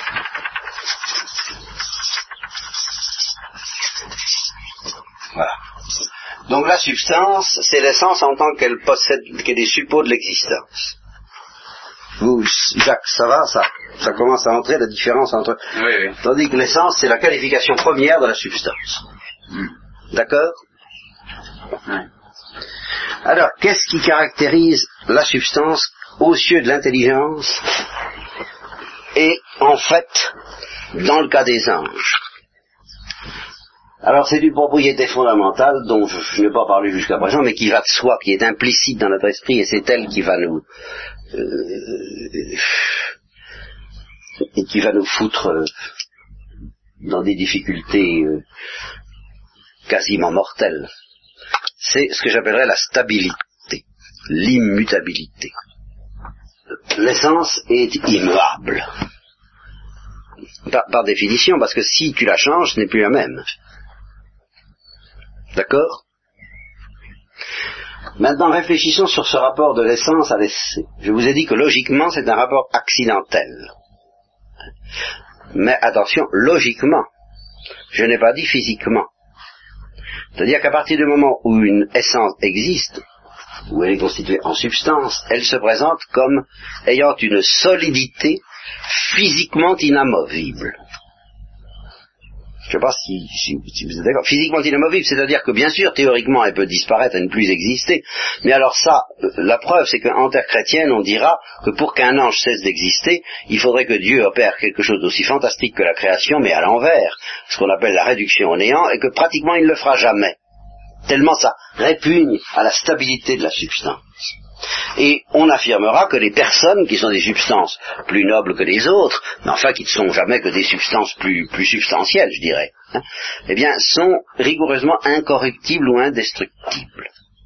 Et alors le défi fondamental, il y en a un autre, mais qui revient au même apparemment il y a deux défis, mais euh, le, plus, le plus visible, le plus tangible et celui qui, est la source ou la manifestation du second, c'est ce, ce, que nous lance la nature sensible, c'est de nous mettre en présence, semble-t-il, de substances corruptibles, de substances qui se corrompent.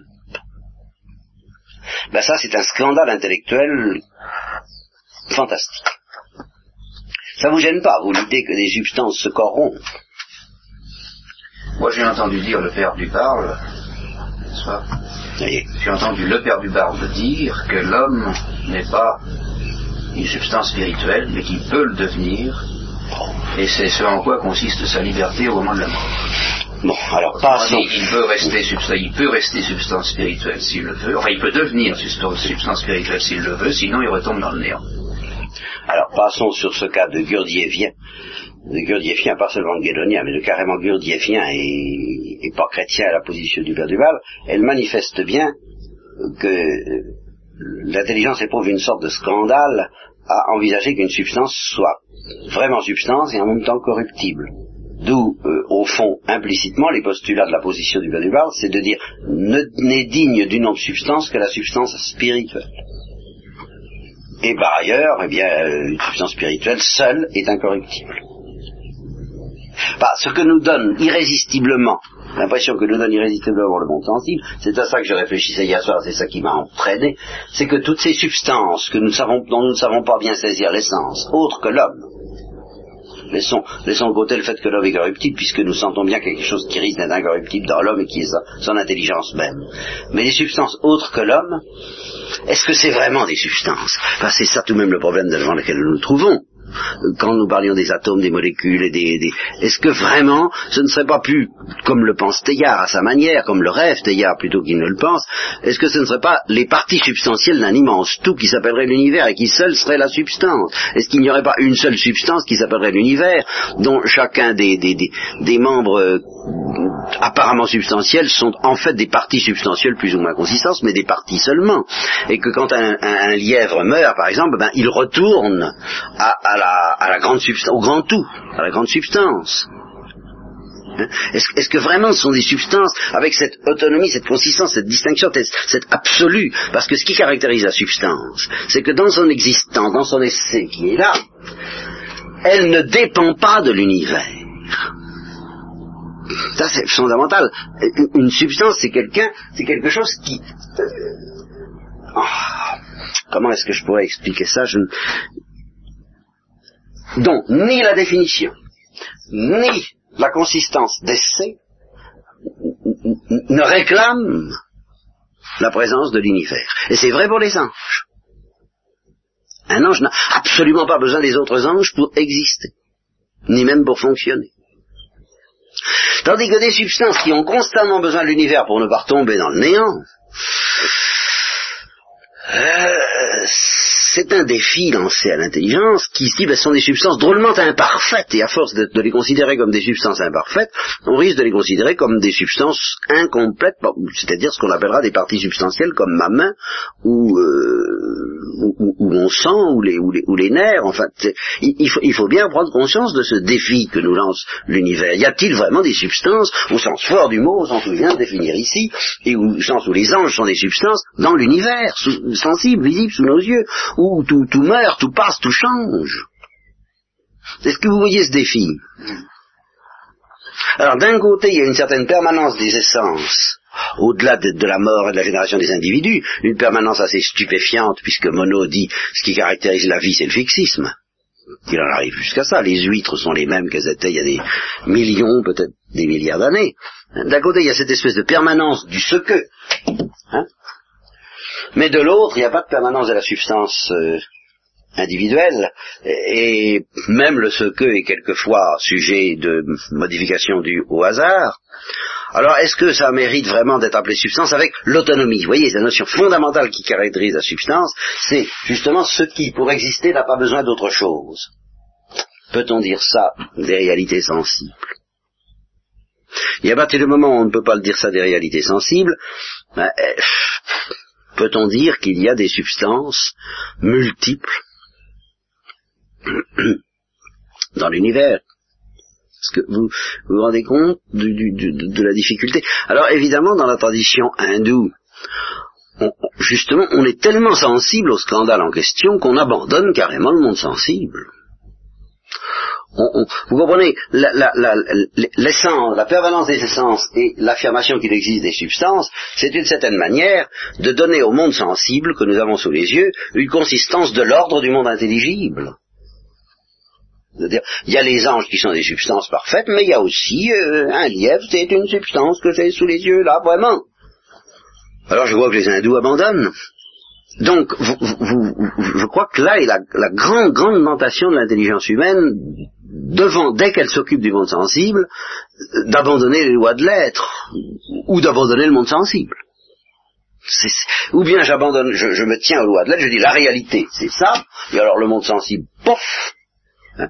Ou bien la réalité, c'est le monde sensible, et alors ça, pof Ça, c'est une tentation permanente. Alors ça, c'est vraiment pas de notre temps que ça dure. Et Aristote représente certainement une espèce de d'équilibre génial, mais très fragile, et très délicat, très difficile, très très très très très subtil entre ces deux tentations. Alors ce qu'il faudrait, c'est que j'arrive à vous montrer, ce sera pas pour cette fois-ci, quoique j'ai encore à parler, hein, pourquoi c'est tout de même deux tentations, pourquoi on ne peut pas se permettre de, de liquider purement et simplement l'un de liquider simplement soit le sensible, il n'est pas question de liquider les lois de l'être. Ça, de ce côté-là, je crois que j'ai insisté assez hier soir pour que j'espère que vous soyez euh, assez euh, euh, préservé de ce côté-là. Mais est-ce qu'il ne serait pas question de, liquider le sensible, d'abandonner le sensible, au fond, à l'irrationnel? C'est ça. Le sensible n'est pas n'est pas susceptible de, de s'intégrer dans les lois de l'être. Voilà, ce que c'est traiter le sensible comme une apparence, ou au moins comme un irrationnel. Et c'est extrêmement dangereux. Une des raisons pour lesquelles c'est très dangereux de faire ça, c'est justement que l'homme est en partie sensible. Et que une des raisons, une des forces de la psychanalyse, c'est que et de, la médecine, enfin au, sens où elle prétend réduire l'homme à pas grand-chose.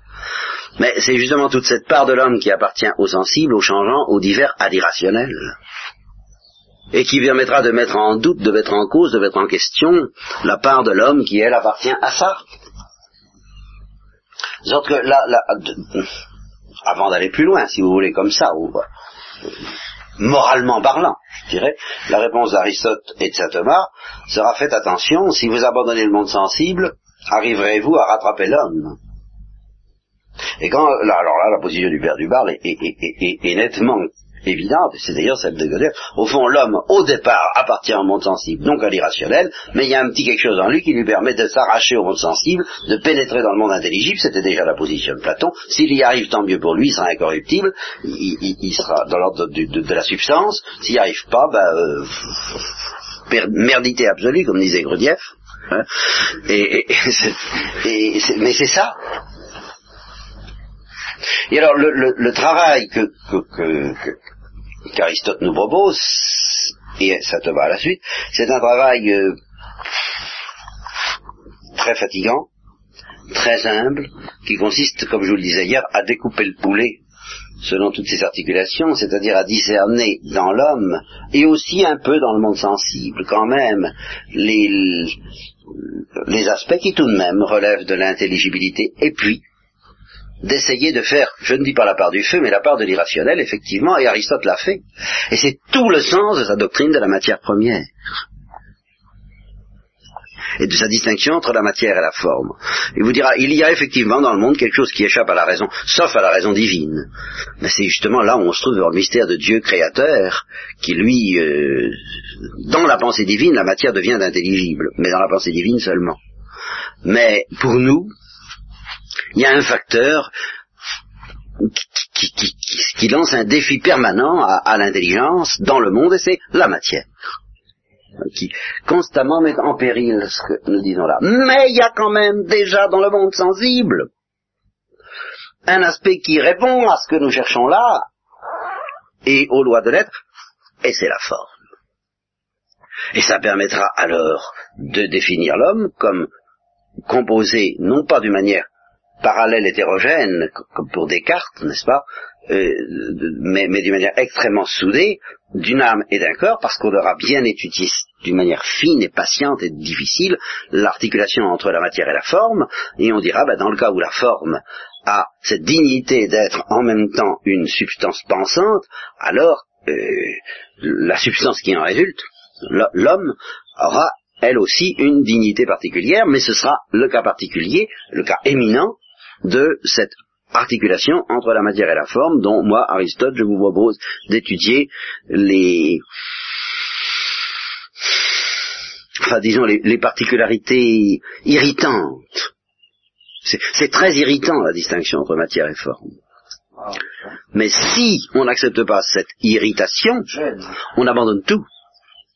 On abandonne infailliblement le monde sensible à l'irrationnel, au chaos pur. Et Jacques Nermigeau, qui est ici présent, pourra nous servir de test. Il suffira de le psychanalyser un petit peu, intellectuellement parlant, longtemps, bien sûr. Et, vous, verrez que dans la mesure où Jacques a des réticences à l'égard de tout ça, il est cartésien. C'est-à-dire qu'il y, a deux, y a deux mondes. Il y a le monde spirituel et puis il y a la matière et puis c'est tout. Et, et par conséquent, l'homme est coupé en deux. Une part qui est spirituelle, qui obéit au de l'esprit, et puis l'autre qui est destiné à la corruption, qui, dans laquelle il est vain de chercher une intelligibilité autre que l'intelligibilité de la mathématique, mais pas l'intelligibilité de la substance. Car ce qui caractérise les mathématiques, c'est qu'il n'y a pas de substance en mathématiques. L'intelligibilité mathématique ne repose pas du tout sur la notion de substance. C'est une intelligibilité d'un tout autre ordre. Tu comprends, Jacques? Tu n'as pas du tout l'instinct, c'est pour ça que de chercher les substances. Quand je te demande mais qu'est-ce que c'est qu'un champ, tu, tu, prends conscience que ça te gêne, ce genre de questions, c'est pas dans ton, c'est pas dans ton horizon. Et dès qu'il s'agit d'étudier la matière et même la vie, euh, un mono ne, cherche pas les substances, parce que pour eux, dans ce monde-là, il n'y a pas de substance.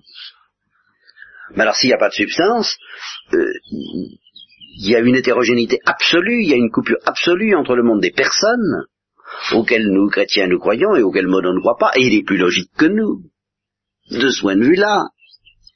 Et puis le monde des corps, qui, ne comporte pas de substance, donc d'intelligibilité ontologique. Il n'y a pas d'intelligibilité ontologique à espérer du monde sensible.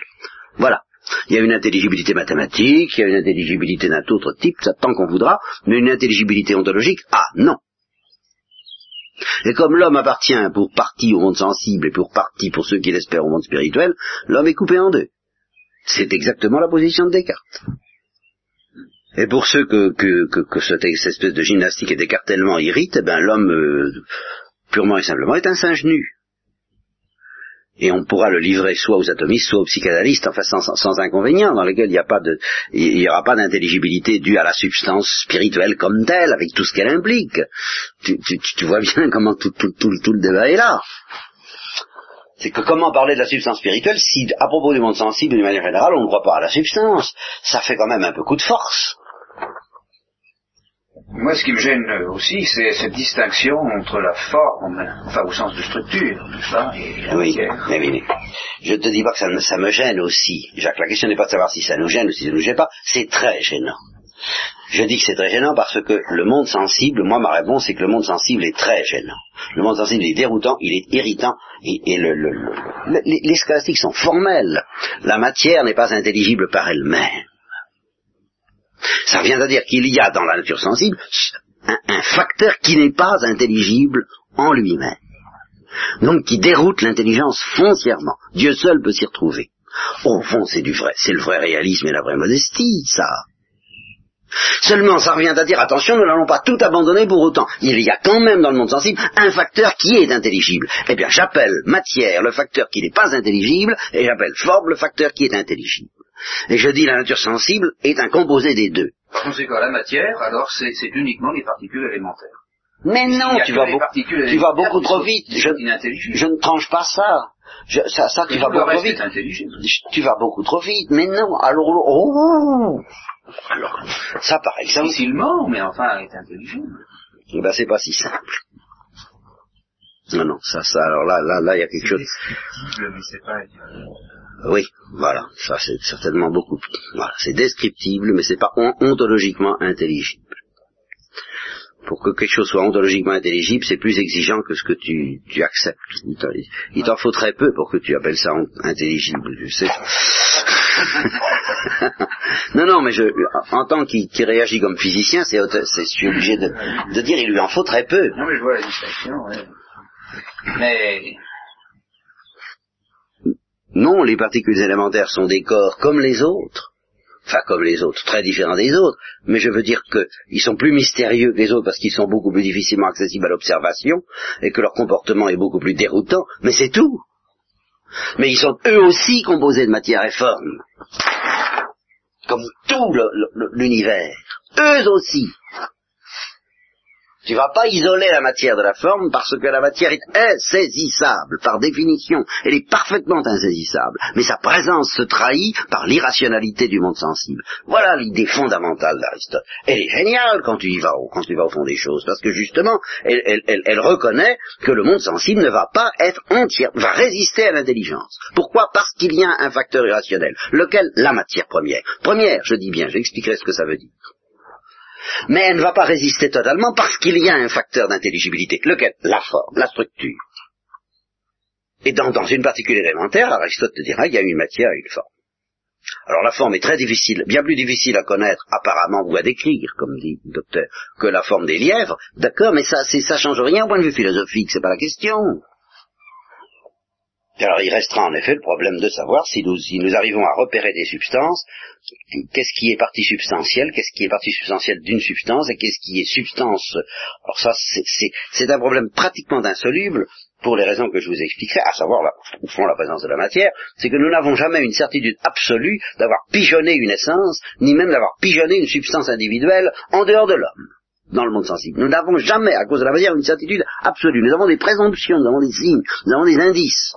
Mais, certitude absolue, pas exagéré, hein.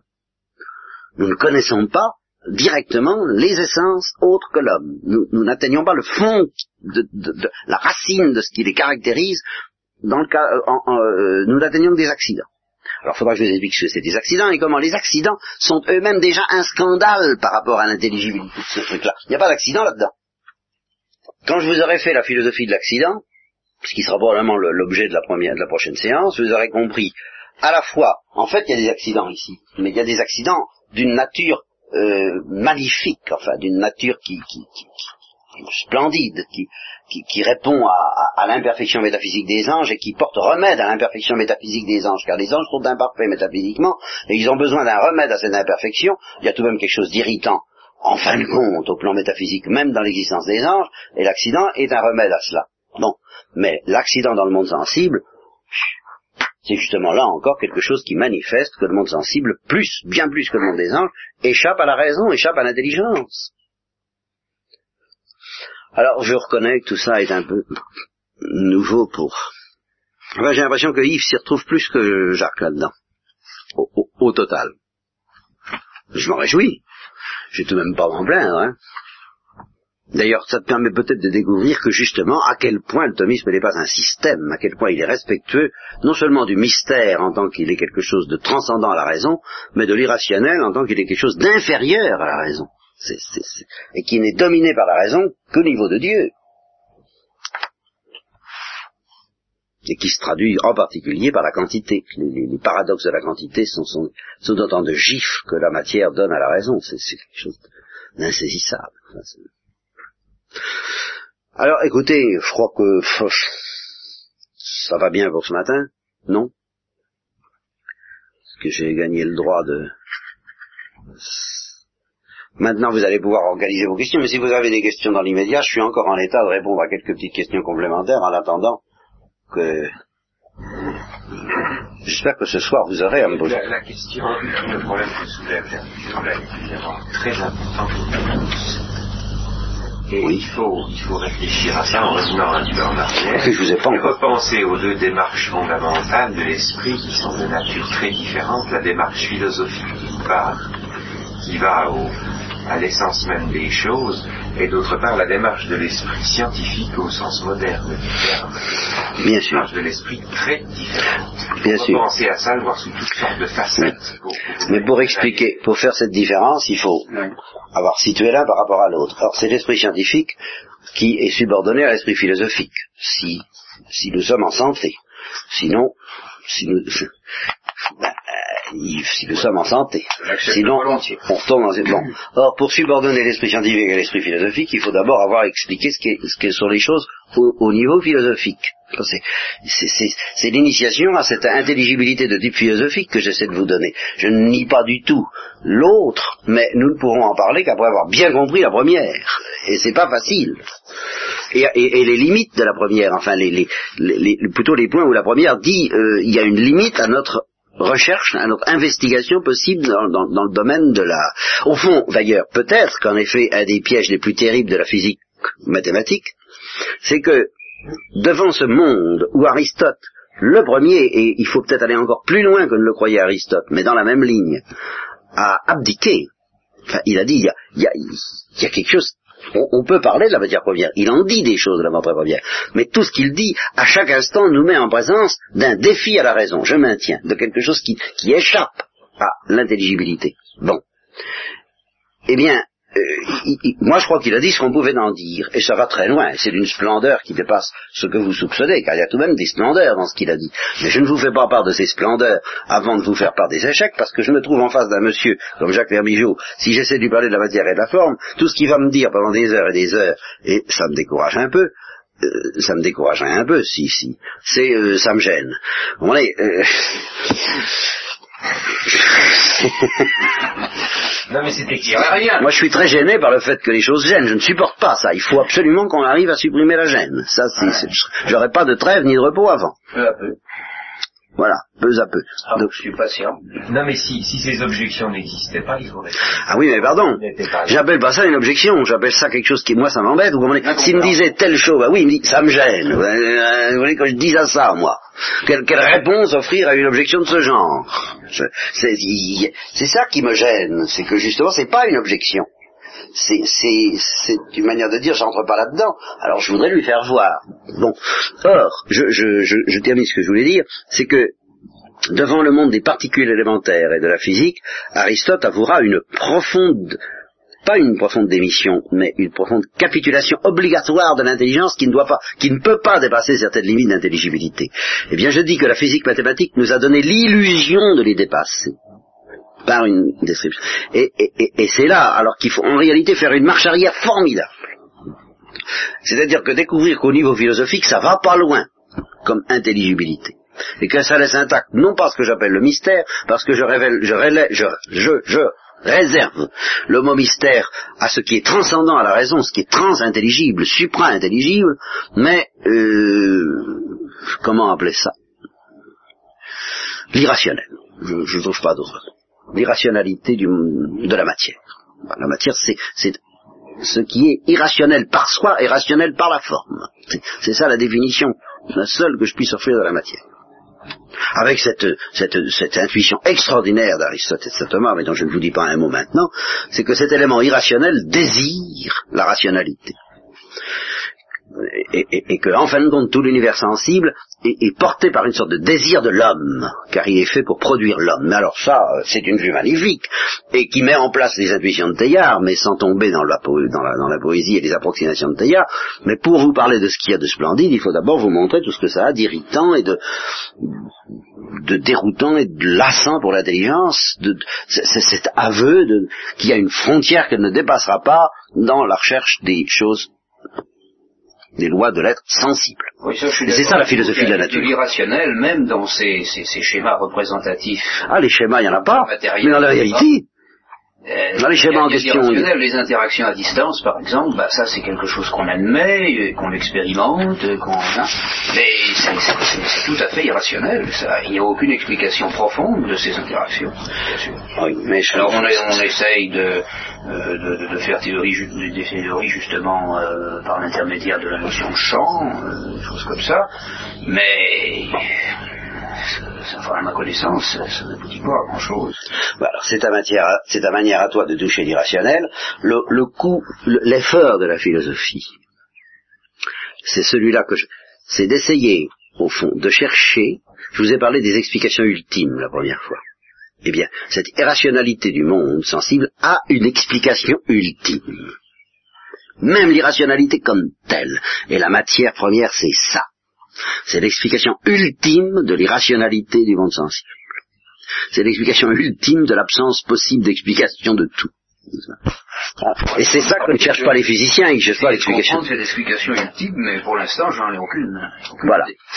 Nous sommes d'accord, ben, il faudra bien chercher ça la prochaine fois. Je crois qu'on en est là dans le bouquin, matière et forme, un peu. Est-ce que vous pourriez nous dire ce que les scolastiques entendaient par lens vagum? Oh, ça, c'est... Par rapport à votre schéma. L'ensvagum, ça, ça concerne uniquement, c'est relatif à la connaissance humaine. Ce n'est pas une réalité distincte de l'ens, n'est-ce pas? Euh, Dans in, re, il n'y a pas d'ensvagum, si tu veux. Voilà.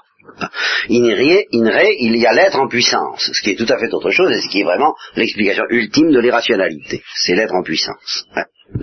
Car ils ont eu quand même ce coup de génie de découvrir que cette explication ultime de la rationalité qui est la matière, n'est-ce pas, vue dans une lumière métaphysique, a une portée universelle qui s'étend même aux anges, car il y a tout de même un facteur euh, d'irrationalité même chez les anges, c'est la potentialité. Je vous expliquerai ça plus tard. Dieu seul, au fond, est tout à fait pur de tout facteur d'irrationalité ou de non-intelligibilité. Alors, ça, c'est une chose. Mais l'ens vagum, c'est l'être, au fond, c'est l'ens mal saisi. Voilà, c'est vraiment du côté de l'intelligence humaine. C'est l'ens au niveau de il y a quelque chose. Voilà, il y a, voilà, c'est, et toute la recherche s'est passée d'un lens vagum à un autre. Ben oui, on, on part à un, à un lens de moins en moins vagum. c'est, c'est ça. Je vais demander quelque chose. Mais oui. Vous avez dit tout à l'heure que le tweet de l'homme est caractérisé avant tout par deux propriétés constitutives, c'est d'être vivant et d'être intelligent. Non, une propriété constitutive, être intelligent. Euh, oui, si on peut à la rigueur, on peut, oui, d'accord. Enfin, euh, d'être un corps, je crois, j'irais même jusqu'à là. animal intelligent est resté traditionnel, mais on pourrait aussi bien dire singe intelligent ou alors, je trouve plus le mot général pour les primates, enfin, ou primates d'intelligence, qui est aussi proche que possible de la différence spécifique, ou bien corps intelligent. ce serait aussi bien. ce sont les deux notes grâce auxquelles nous saisissons ce qui constitue l'homme, oui. là il y a un point d'interrogation pratique qui se pose à moi. Il y a des hommes qui sont vivants et qui ne sont pas intelligents. Exemple, les débiles profonds ils n'ont pas perdu leur intelligence par accident, mais qui ne l'ont jamais été apparemment. Oui, alors euh, ceux-là euh, sont intelligents, non pas au sens qu'ils peuvent. On peut avoir une intelligence et être dans la capacité de l'exercer. Mais si ce sont des hommes, ils ont radicalement la capacité de penser, qui ne peut pas s'exercer parce que à cause du corps, mais ils ont radicalement la capacité de penser et la capacité de voir Dieu. Et ils verront Dieu s'ils ne pêchent pas, ils ont même de pêcheurs. Alors à ce moment-là, ils sont très intelligents. Ça, tu me diras, c'est la foi, ou tu me dirais, c'est la foi qui nous l'assure, mais euh, au point de vue philosophique, euh, c'est, il s'agit de savoir si en face d'un débile mental, on se conduit déjà comme en face d'un animal. Sûrement pas on, y voit un désordre, et si on pouvait remédier à ce désordre par, par une rééducation euh, appropriée, si on pouvait arriver à, surprendre, comme on dit, un signe d'intelligence, on essaie. Donc c'est qu'on suppose que c'est quand même un peu comme la princesse au bois dormant, où euh, il y, a, enfoui au fond de cet être euh, une intelligence qui dort. Mais elle est là. Ce que, pardon, non, non, ce que, ce que veut dire Meyerbeer, je crois, c'est finalement la notion de degré. Ah, je crois pas. Parce qu'il y a des degrés d'intelligence, mais ça n'est pas en cause ah, non, non, non. Je crois Parce que dans les débiles, il y a aussi des degrés de débilité. Non, alors je pense On que... ne peut jamais savoir, finalement, non. si... Non, alors les degrés, je pense que ça poserait aucun problème. Nous sommes tout à fait d'accord, c'est des différences individuelles. Mais il n'y a pas d'intelligence faible là où il n'y a pas d'intelligence tout dit. Je pense que Michel vise des cas où apparemment il n'y a plus d'intelligence du tout. Oui, mais ça, on ben, c'est ce que je lui réponds. Non seulement on n'en sait rien, mais tout le comportement de la société vis-à-vis de ces débiles montre qu'ils espèrent d'eux quelque chose qu'ils n'espèrent pas les animaux. Et qui voudraient... Comme le comportement de la société est en train de se modifier. Ah ça c'est autre chose, mais c'est un, une monstruosité. On remarque bien quand même que sous l'Allemagne hitlérienne, on a... Mais justement, mais nous sommes sans nous sommes, il, il fait un appel à l'opinion et au sens commun, il y aura facilement une réaction qui considérera ça comme une monstruosité. Donc il y a chez tous ces gens-là, qui ont encore euh, la capacité d'être horrifiés par l'éventualité de détruire les débiles mentaux, alors qu'on n'est pas horrifié par le saccage des poulets, eh bien euh, une intuition selon laquelle il y a quand même autre chose en eux que ce qu'il y a chez un poulet, qui est l'intelligence. Voilà simplement ce que je veux dire. Ça peut s'estomper, mais, mais, mais pour que justement il faille chercher des nazis, ça prouve qu'il faut aller chercher des monstres. Alors que cette monstruosité fasse tache d'huile, je suis d'accord, ben ça, mais là, bien sûr, c'est une maladie. Oui, mais là, vous ne pouvez pas philosophiquement. Mais mon ami, je n'ai jamais rien prétendu prouver philosophiquement, parce que la philosophie, ce sont des principes, et les principes, ça se voit ou ça se voit pas. C'est ce que je vous ai dit, pour ça que j'étais désespéré hier, parce que j'espérais ne pas vous le faire voir. Et si je ne peux pas faire voir à quelqu'un qu'il y a dans tout homme en tant que saisissable et définissable en tant qu'homme, euh, mais même dans le comportement d'un débile mental, des choses qui prouvent qu'il y a autre chose que de, de l'animal, si je ne peux pas le lui faire voir, je suis désespéré, mais je le vois, moi.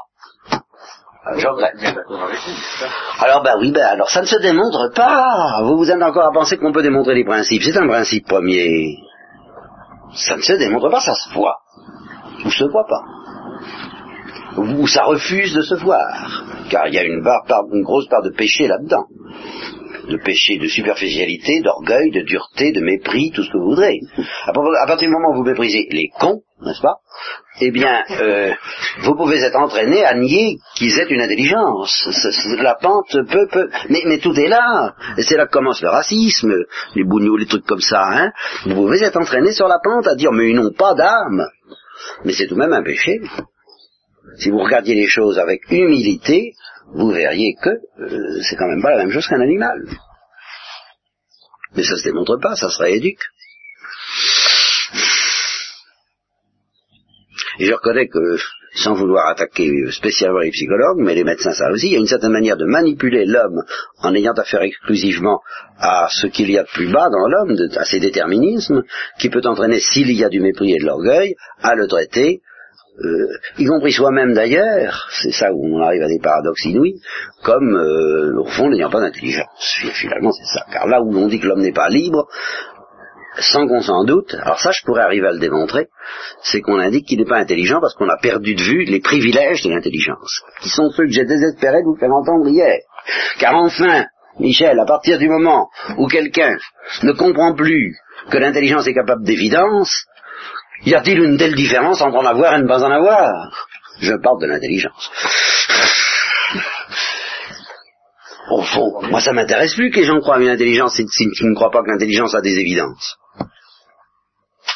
À partir du moment où on perd de vue la vérité, le racisme, le, le racisme pas, mais le matérialisme le plus universel est au bout.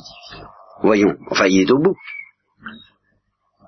Au fond, pour les gens qui ont perdu de vue les privilèges de l'intelligence, le débile mental leur met sous le nez ce que, à, long terme, ils déclareront que sont tout le monde. Évidemment. Mais non, mais c'est forcé, ça. Finalement. c'est une machine qui marche plus ou moins bien. Comment? C'est la justification de la fin des temps. La justification. La destruction de ce monde. Bah, il faudra bien, Le oui. jour viendra, ah aux yeux de l'intelligence divine, ça n'aura plus de sens de continuer parce qu'il n'y aura plus d'évidence. Là, ça, ne sera plus la peine de continuer.